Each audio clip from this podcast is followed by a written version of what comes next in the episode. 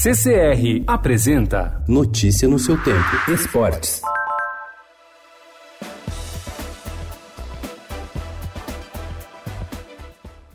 A pista de atletismo pintada em uma rua tranquila no bairro de Taquera, na zona leste de São Paulo, chama a atenção de quem passa. Lá, um ex-atleta universitário realizou o sonho de proporcionar a inclusão social para jovens da periferia através do esporte. O projeto Correndo para o Futuro, da Associação Esportiva e Cultural Cauê, reúne crianças e adolescentes que buscam uma vida melhor. Em 21 anos de história no asfalto paulistano, seu trabalho já atraiu olhares de várias partes do mundo.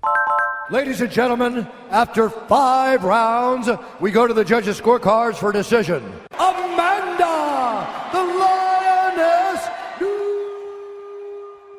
A brasileira Amanda Nunes venceu a holandesa Germaine de Randami por decisão unânime dos juízes no UFC 245 em Las Vegas, nos Estados Unidos, e manteve pela quinta vez o cinturão do peso galo. Amanda, que já tinha vencido a holandesa em 2013, chegou à marca de 10 vitórias seguidas na organização. Além disso, ela conquistou o sétimo triunfo em lutas, valendo o cinturão no UFC e superou a norte-americana Ronda Rousey, que tem seis. Tonight movie, guys. Are you ready? For five rounds? Let's go. Let's do this again. Vanderlei Luxemburgo é o novo técnico do Palmeiras. O acerto ocorreu ontem à noite em uma reunião na cidade de São Paulo, em que esteve presente a alta cúpula do clube e o treinador. Lucha volta pela quinta vez e com um contrato válido por duas temporadas. O salário estará na casa dos 600 mil reais. Esse clube que me deu tantas alegrias, é uma honra, uma satisfação pessoal muito grande pela grandeza que o Palmeiras tem e vai continuar tendo na elite do futebol sul-americano e mundial, é para brigar por títulos. Não vamos ganhar ou não, é questão de momento.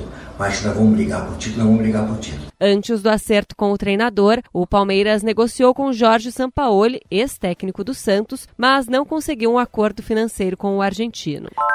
Após assistir ao jogo que definiu seu adversário e descansar da longa viagem, o Flamengo realizou ontem o primeiro treino em Doha, no Catar, visando a estreia marcada para amanhã às duas e meia da tarde contra o Al Hilal, da Arábia Saudita. Já o Liverpool embarcou ontem para Doha desfalcado, com 20 jogadores. Os zagueiros Lovren e Matip e o volante brasileiro Fabinho estão machucados. O time inglês estreia diante do Monte Rei, do México, na quarta-feira, às duas e meia da tarde. Notícia no seu tempo. Oferecimento CCR